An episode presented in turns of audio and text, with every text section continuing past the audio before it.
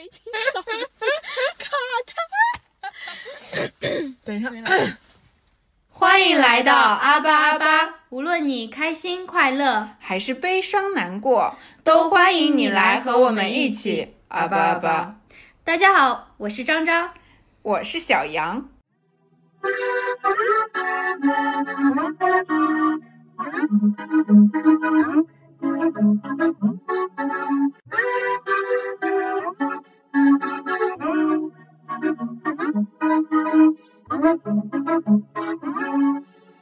勤劳的小蜜蜂来喽！今天我们是一期加更，没错。对，本来我们说好是两周一更，但是就是我们有太多想说的了，完全忍不住，一定要马上说才行。首先，上期刚刚说到伪快乐，在这周就完完全全被我一位同事打破了。对，上期的小张还觉得说车子里面的那个播客是一个电子香薰，结果我先给我的这位同事取一个昵称，我称他为阿 Q 先生。好的，阿 Q 先生，就是呃，事情是这样的，这位阿 Q 先生呢是有驾照的。但他说自己不敢开，那之前都是下班的时候他老婆来接他，老婆宝男，对，没错。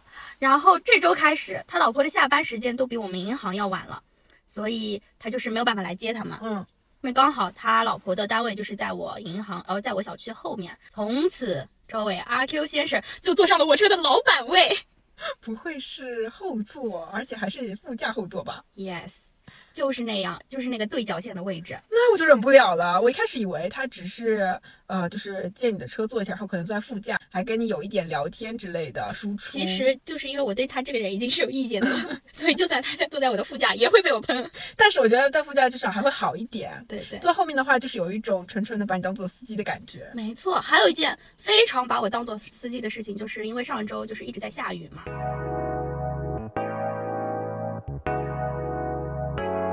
后停车场的路你懂的，就是有点泥土啊什么的。嗯嗯嗯。下雨之后就是很恶心泥泞嘛。嗯。然后我本来是想说自己主动跟他说，要不你在这儿等我，我开过来就是那他走了。结果还没有等我说，他先说，哎呀。里面好脏啊！他说：“要不你去开，我在这儿等你吧，不然我鞋子上弄的都是。”没事儿吧，这位先生？我当时就是一整个无语了。我想说，如果是我主动跟你说这句话，我也是非常心甘情愿的。对啊，那我走过去，我作为一个女孩子走过去就不嫌脏了，是吗？他也太过分了吧！他完全是把自己置于一个比你高的位置，而且就是因为他下班可以直接关门走人，就是我们四点关门，他就可以走人的那种，非得等我处理完。工作之后，然后再跟我一起。我想说，你既然可以早上坐公交车自己来，晚上为什么不能坐公交车自己回去？对呀，什么娇生惯养毛病啊！我可以接受，就是难得你有特殊情况，当然非常乐于去帮助同事带他回家一程。但从此之后，他每一天都得坐在我车上，我就是一个情绪大爆炸，而且还是副驾后座。没错，什么老板问，是他配吗？就是非常生气，所以就必须马上就把这一期提上日程，真的很生气。听到小张说这个，我就会想到我以前遇到的一些很奇怪的职场越界人，假装在生活中跟你关系很好，但其实他们可能只是要你帮个忙。嗯，对对，就只是想让你就是营造出一种跟你咱们关系好啊，你来帮我个忙啊。对，这样子以后他就会觉得我找你帮忙，就是因为我们俩关系好。对，我觉得生活里面并不是工作是全部。嗯，所以为什么你们这些职场人居然想要设立我的生活？没错，我就想到一个。姐的故事，你说。但是我现在就职的公司倒很少有这种越界的情况，因为其实我现在的公司是女生比较居多嘛。嗯。那么大家都知道，上海女人多的地方就是一个摸鱼的公司，所以咱们就是一个比较大摸鱼的一个行为啊，一个体系。大家都比较有分寸感，就大家都明白，而且大部分员工其实他们都已经结婚生小孩了嘛。嗯。所以他们也都会有自己的家庭重心。没有人会把工作当生活的全部的，疯了吧？但是我之前的一个嗯就职经历，嗯，是一位空降的男性上司，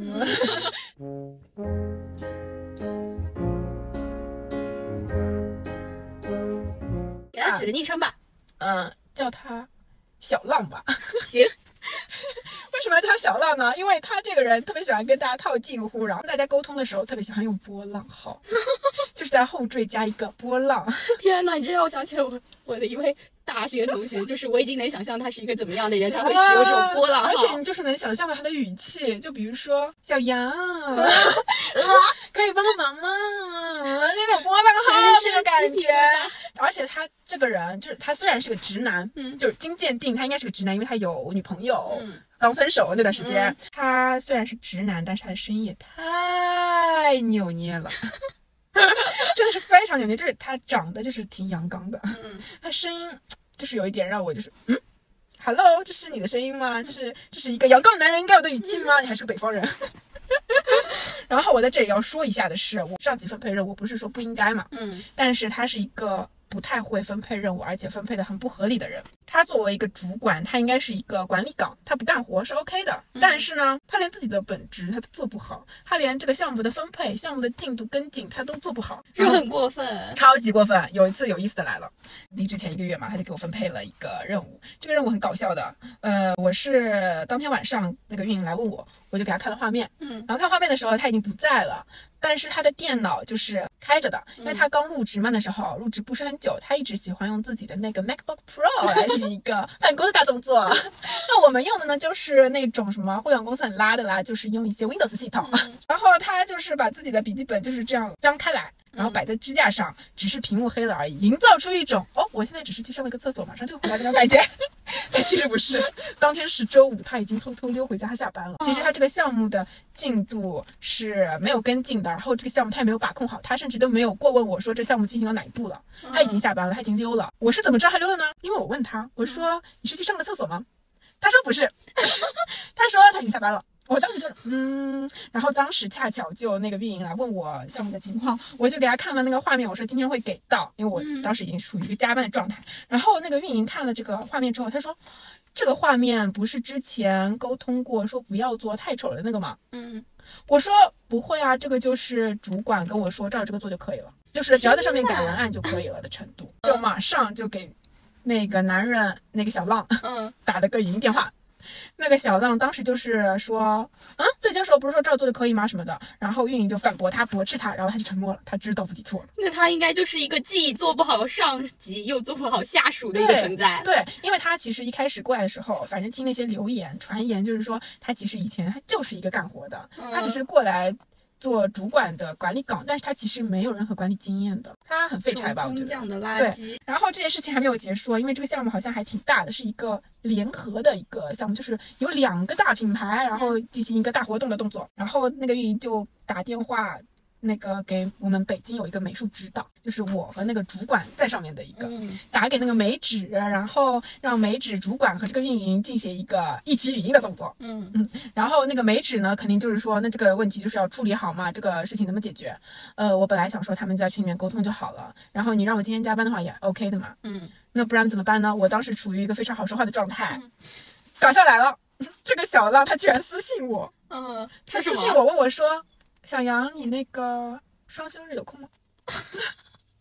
他居然想让我双休日给他加班，我当时我想说，我也搞错没有？姐下个月就滚蛋，拍屁股走人了，还给你双休日加班，疯了吧？我说我没空，然后他说，嗯，两天一天都没空吗？我说对，我约了，但是我就是不想干，我就说我有约了，而且我之前就已经定好了，所以我是没空的，我就是电脑也不会在身边的，我这样告诉你。他就说我知道，可是这个项目要解决嘛，就是要处理嘛。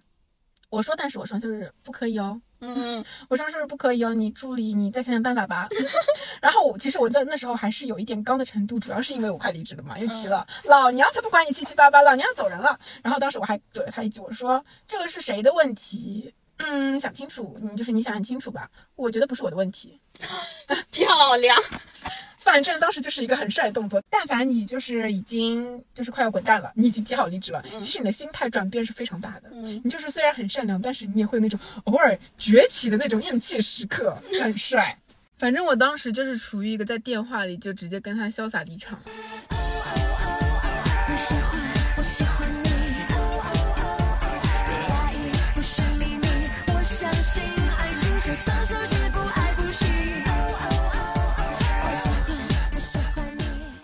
我就突然间想到，因为我现在的 公司里面是有一个北京人儿，遇到过一个啊，我遇到过一个还不错的北京人，但是就是那个美术指导嘛，就他其实是属于那种比较纯正的北京大老爷们儿那种感觉，就是给我一种非常的京味儿。但是我其余遇到的两个就感觉他们除了在讲话上有一点北京腔之外，别的任何都没有那种北京人的感觉，所以我对他们的好感仅限于他们这两个人。可以，哎，那么生气来了，我遇到的第一个呃很奇怪的北京人，在职场上就是可以开始用儿化音沟通了哈。好的，好的，就是就是那时候还是在实习的公司里面，嗯，然后呢，那一位北京人他是一个搞文案的，就是那公司里面专门做文案这一块，文艺工作者啊。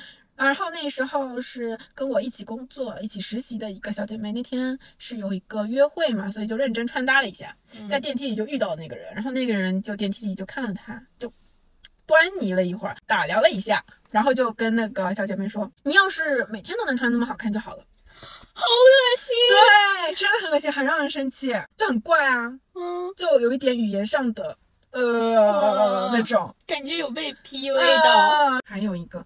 北京人是那个现在这个公司，嗯，现在这个公司，但是别的部门的，就是他是一个对老板讲的话发呃发的任何的消息都非常谄媚的一个人，就是他的职级比较高嘛，那他们有一个比较大的一个高层，可能是经理啊或者什么岗，加上老板有一个群，嗯，在那个群里面呢，他就是老板发言了。他就会积极发言，老板发的指令，他就积极执行。哦，我很讨厌这种。对，关键是他执行嘛，你执行你自己干自己的，你自己卷自己就算了。嗯，他是需要让我们去实施东西，因为我们是市场部，我们相当于一个宣传的职能嘛。嗯，然后他就希望我们去执行，去把这个东西包装好，然后他去呈现给老板看。嗯，关键是我们执行的话，你给我们一个时间周期，我们慢慢做。可能这件事情我们知道不着急。嗯，我们可以说慢慢给你做出来，但是。他却是催着，比如说今天是周一，老板下达指令了，他周一就会找我领导开会，开完会以后说什么周三就要出来。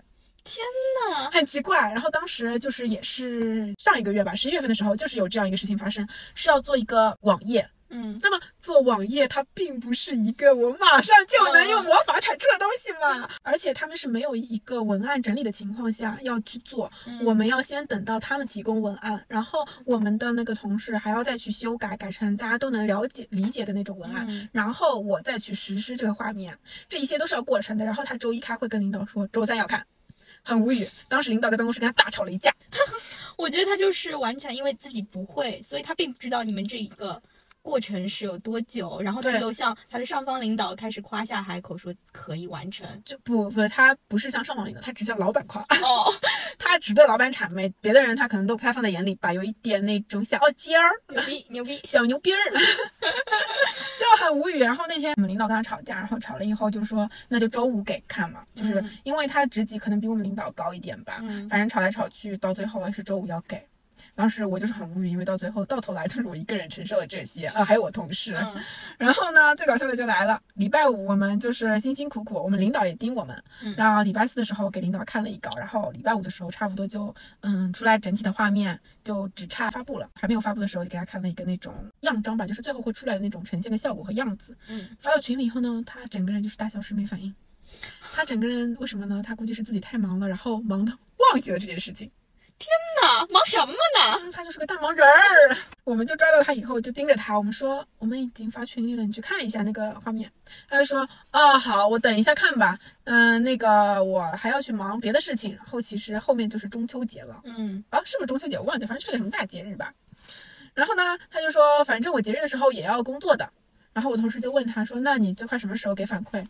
他说下周三吧。我当时是真的很生气，合着给了你们这么短的时间，他却需要这么长的时间来给你们反馈。嗯，就是其实这个东西他就是不着急，只不过是因为老板说了，然后他就整个人就是感觉很着急，就是恨不得马上就是变魔法变出来，然后给老板看，就是这样子的。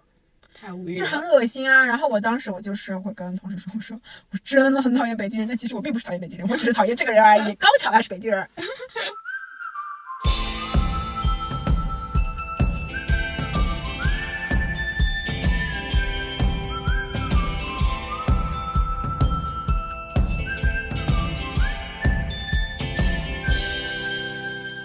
这个就是我，就是打工两年之久来的遇到的一些比较奇奇怪怪的职场越界人和一些谄媚老板人。好的，你还遇到过一些什么奇怪的事情吗？在职场上，同事的话其实都还挺好的。嗯我工作的难让我难受的点，是因为这个工作本身的一些制度嗯，说说，啊，就是嗯我不知道你们有没有看到过一个脱口秀演员，就是说他以前也是个银行柜员，嗯，他每次进到那两扇联动门之后，他就感觉自己入狱了。他妈妈有一次他妈妈有一次来看他，就是隔着那块玻璃说：“啊，你还你还好吗？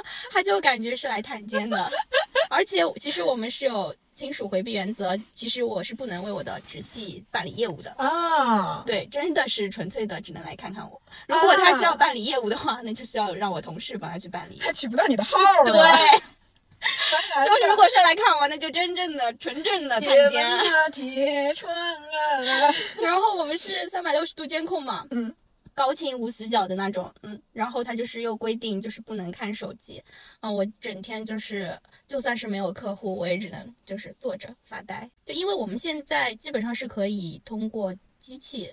就有一台叫智能柜员机的东西 嗯是可以操作的。那如果是像我现在待的网点是没有对公业务的，我就可以一直在那台机器上面操作。但之前像我在对公网点的时候，就是需要坐在里面柜台里面帮他们办理业务嘛。嗯，我们桌上是有很多东西的，嗯，像有凭证、现金之类的。如果你要起身去干一样事情的话，你桌上的东西首先要全部收掉，包括你的各类章，还有你的屏幕要锁屏，你的暂停服务需要摆到位。然后等把所有东西收完之后，你才可以去上厕所或者是干其他的事。对，有一次就是带我的那个师傅，他就坐在我对面嘛。他说：“不行了，不行了，快点帮我一起收。”他就是肚子很痛，要拉肚子了。就是我们一起帮着他收，因为他东西有很多嘛，对工业务就是一整个非常疲惫。一般同事之间真的挺友好的，但是嗯这个工作就是非常让人头疼，包括你所面对的客户，像我们银行。应该大多数银行现在所面对的客户都是一些年龄层比较高的中，老年群对的，一般年轻人也很少会去银行，都对手机银行上都可以直接操作的嘛对。那那些老人就是他听不见啊，然后在你隔着一面玻璃之后，啊更加听不见。你说什么？但是，呃，我们一般一遍、两遍、三遍，三第三遍的时候，你一定是提高音量的，并不是因为你不耐烦，他真的听不见，那你必须大声喊。但是通过这个监控和这个收音，领导上方看你这个视频监控的时候，就觉得你态度不好。他们是真的会看监控，会，我们有一个叫非现场检查，一个专门看视频监控的团队，他们就是这样抓你的错他们的。工作内容就是每天看你的监控，没错，实时的，对啊。有意思。他们就是会抽取抽调监控，看你呃服务上面，就是他们看我们服务主要是说，呃，首先呃我们会需要说。首问，首问是您好，请问需要办理什么业务？然后中间办理业务的时候是一套嘛，然后最后的时候可能需要加嗯再见，带好您的随身物品，还要办理什么其他业务吗？还有是一句话的营销。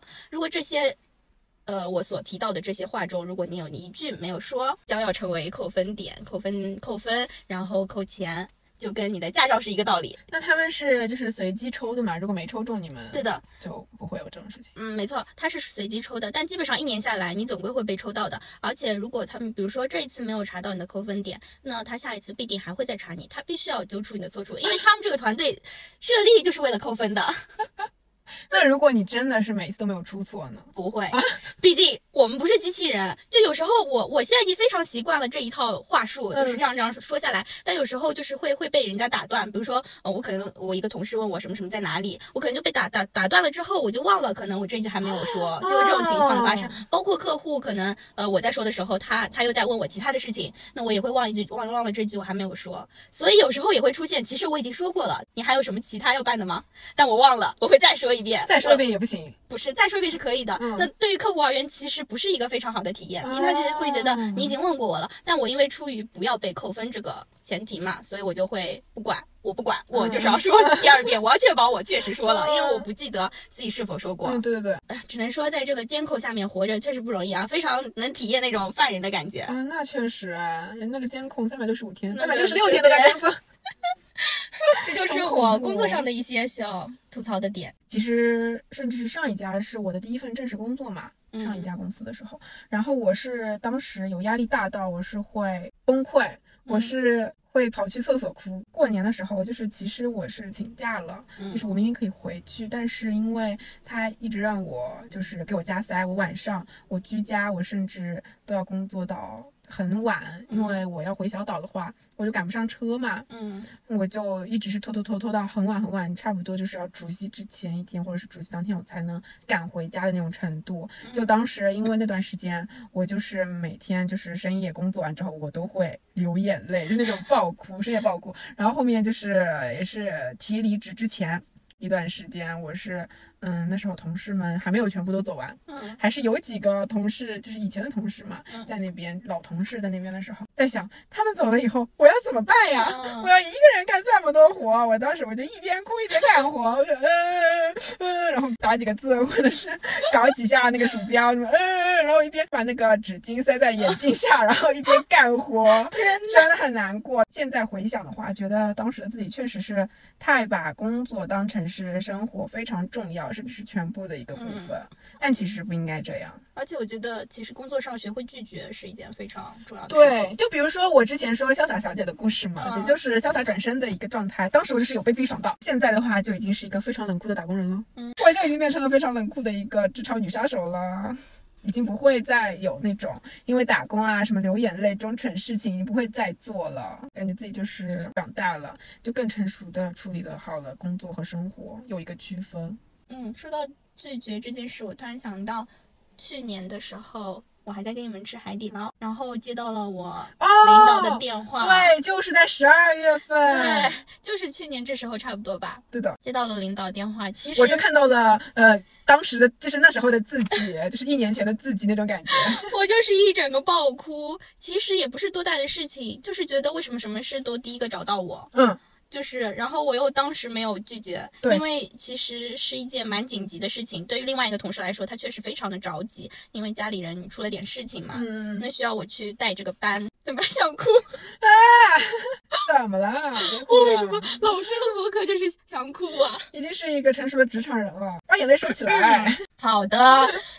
当然，到最后我还是去了，但是这一顿就是我吃的非常不开心。对，然后很很紧急，因为其实菜都刚刚点完，然后都没有怎么吃饱就去上班了。而且张张的时候还是边吃边哭，特别不想去。但其实，其实我跟另一位朋友，我们都是已经过了那段时间，我们就是可能。就是比你早一年左右是这个状态嘛？就当时我们就劝张张说，其实可以不去，你可以说自己有事，因为那是我们现在就是就是已经经历过这段时间之后的一个处理态度。但其实如果我们还是处在呃你当时的那个状态的话，其实我们也会边哭边吃，然后去干活。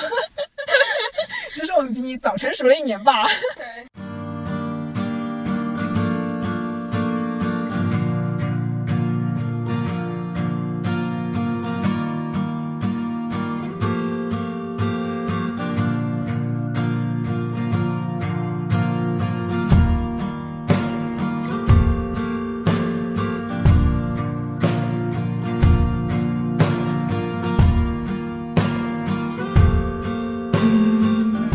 上一份工作其实算是比较一个高压的状态吧，对于我来说。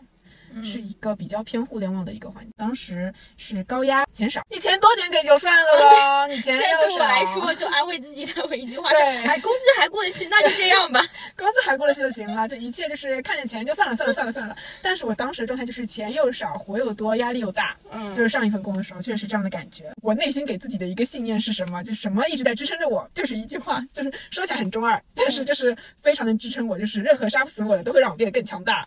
就当时的心里一直默念。然后就暗自发狠，猛敲键盘，然后就狂做一顿 Photoshop。好啦，这就是我的一个职场成长的一个经历吧。哦，小杨说他当时就是会边做边哭，我就想到了我刚入职的时候，我有跟小杨讲到过，就是我每天开车的时候就会哭。嗯，我只要上班路上我就会哭，因为当时是一个非常严格的领导。然后我又因为是专业不对口的，呃，我做这些工作我就完全没有摸不着头脑嘛。然后其实就算是人家学金融的、学会计的，嗯，他们从事银行柜员这个职位，对他们来说也都是新的。但我当时不了解这个情况，我就会有更大的那种恐惧感。这种恐惧感还来自于就是，呃，我上柜台之后，嗯。每个业务我就感觉好复杂，然后我们领导又是一个脾气非常急的人，他就是在讲完一遍之后不想再给你讲第二遍了，他就觉得第二遍你应该会做了吧？好但我其实 我连笔记都还没有来得及记，就是你第一遍可能只是自己操作了一下，嗯，那第二遍我可能就需要第一遍、第二遍梳理，然后第三遍，然后完全弄懂。嗯嗯我就需要这三遍的过程吧。对。但他就没有给到我这个学习的过程，他就感觉，嗯、比如说我停在那儿不动了，他他就开始会说，你为什么要看着我？你下机可以自己坐下去了。我就觉得那种压力就是前所未有的，所以我每次上班路上就是会嗯、哭，嗯然后我觉得嗯、我们每个人就是笑和哭其实都是一种情绪吧，但哭就是不愿意让人发现的。对我也是，哎，我们真的是爱哭鬼，啊就真的很喜欢流眼泪，真的真的而且我特别容易被别人流眼泪，就是感染到。对如果你再哭厉害一点，我现在就马上要流眼泪我。我可以，我马上可以。别哭了，我当时小时候就感觉自己可以当明星，是因为自己哭得很啊、对对。对我就是就是可能是有一点高敏嘛，就是高度敏感的那种人群，所以我就是对于那些共情能力还是比较强一点的。对，超级强。啊，然后我就是想到，其实我不仅是第一份工作的时候哭，就是嗯我在第一份正式工作之前的一个实习，嗯因为当时是呃还没有毕业，嗯，大学还没有毕业的状态下，其实我并不是一个非常合格的打工人，我不是一个非常商业的人，嗯我肯定还是比较偏学生一点，就包括各种可能是软件上或者是思想概念上、画面的组合、画面的呈现上，嗯都比较呃学院派吧，感觉就不会是非常商业，可能不是大家想要看到所呈现的东西。嗯嗯，但是当时因为那个时候实习是在一个茶饮公司嘛，其实现在这个茶饮公司做的其实还蛮好的。嗯，我也有对对知道。对对，但是当时其实我是想要等他这个 IP 来上海的，因为我觉得那个 IP 那时候那个老板也跟我说，觉得很适合我。嗯但是其实当时那个 IP 还没有来上海，他当时只是在苏州有很多门店，然后很火。现在上海还挺多对，现在上海很多，而且他呃我做的那个旧的那个比较偏喜茶风的那一种感觉的那个 IP，、估计现在已经是一个落寞的状态了。但是当时我主要做的就是那个比较偏喜茶那种 IP 的一个整体的设计。然后当时做的时候，我就是觉得说怎么做大家都不满意，然后我就每天就是又加班，然后又下班的时候在地铁上就流眼泪。那时候还是疫情嘛，戴着口罩，然后你知道那种戴着口罩，眼泪鼻涕全部都流下来那种，呃，然后我只能在口罩里塞纸巾，然后又坐一路地铁回家，那真的很难过。当时就是每天下班是压力很大，觉得自己做不出来，完蛋了，然后就每天在地铁上默默流泪，就呃，然后还抽泣。我懂，然后就还不想让别人发现对的嘛。然后我那个就是低着头嘛，就是有时候眼泪就滴到眼镜上，或者是流到口罩里，然后还假装吸一吸鼻涕，是假装啊，感冒。对对对，有时候眼睛红了，我就揉一揉，感觉风沙迷了眼。然后我那时候就是呃在车里面哭完，我那时候因为刚刚入职的话，我都会提前到嘛，然后我就会选停车场里面最里面的位置，因为我怕他们就是人经过的话会看到嘛，我就会选最里面的位置停到那边，然后再让自己平复一下情绪，可能要十分钟，可能还要补个底妆，因为我一哭就很容易哪里都红红。那时候实习压力很大，我就是整个人就是沉默，不敢出声，就感觉大家就把我当空气就好了，一个人默默坐在那里。而且那时候我还是非常早到，如果公司里面有分排名的话，我不是第一就是第二。我一定是这么早到的一个状态，我现在就是一整个踩点到，就是老油条了对我也。是，我就整个大迟到，谁管他呀？还有好多，就是来自于一些客户的。客户，他本可能本身就已经是有情绪的一个状态了，然后他进入进了我们银行，他就会把他自身的情绪发泄给我们，因为我们是服务行业，他知道他知道我们是不会对他怎么样的，嗯。他就仗着这一点，就是给自己的情绪找一个借口发泄。我懂哎，就是那种呃，我因为要处理这件事情，其实我本来就是比较生气、比较急吼吼的一个状态，对，然后我又没有人可以发泄，哎，嗯，巧了，我就是来你们银行办这个业务，那我就对你们工作人员发火吧。没错，但其实这就是他们没有办法控制好自己的情绪嘛，然后就是施加给你们嘛，没错然。后压力就给到你们这边了，你们又不能发火，只能自己默默在心里多长几个结节对节。就像我讲个具体事例吧，就是我在帮一位客户操作嘛，我在那个机器上面，然后另外一个客户他就是不会补登那个存折，然后他就在那边问我说这个要怎么补登。其实正常情况下的话，我应该跟他说一句，你稍等，等叫到号，我自然会帮你办的。嗯我已经是出于好心，想他年纪比较大，我就跟他说你自己翻开放进去就可以了。嗯，我觉得这样做没有任何问题，是吧？嗯，他下一秒就发火了啊！他就本子一摔，当时是说，如果我知道还要问你干什么？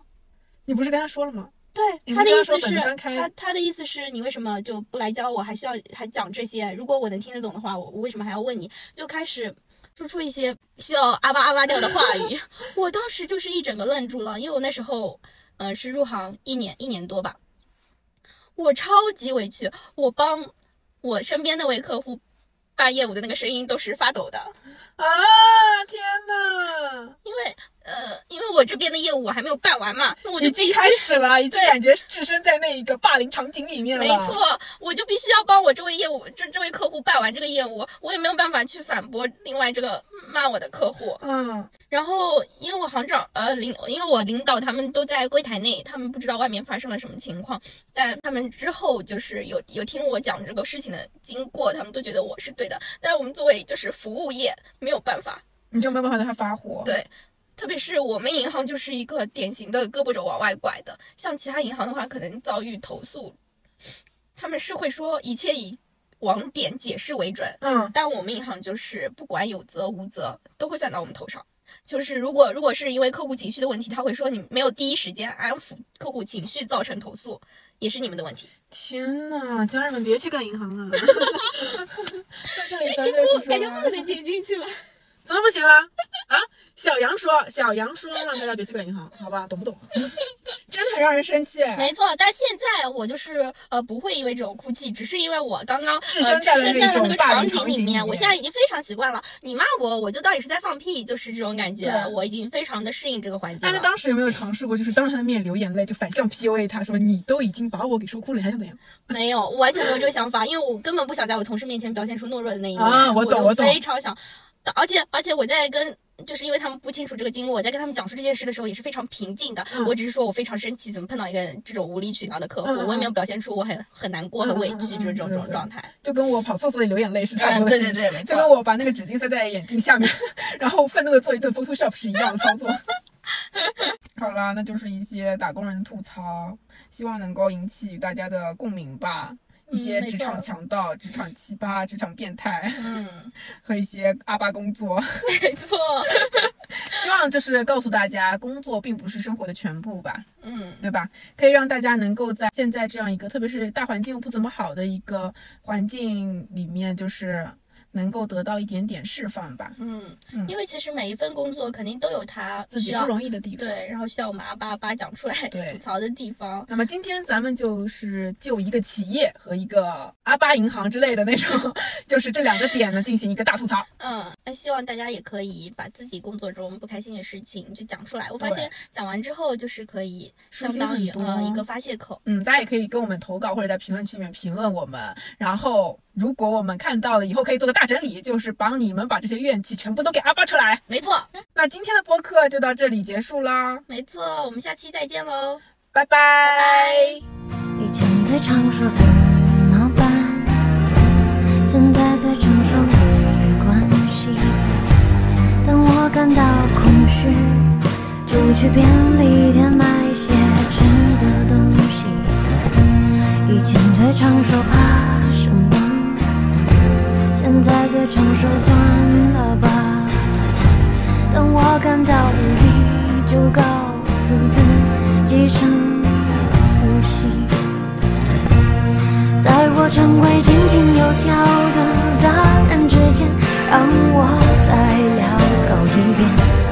在我成为随遇而安的大人之间，让我再偏执一遍。在我成为一笑而过。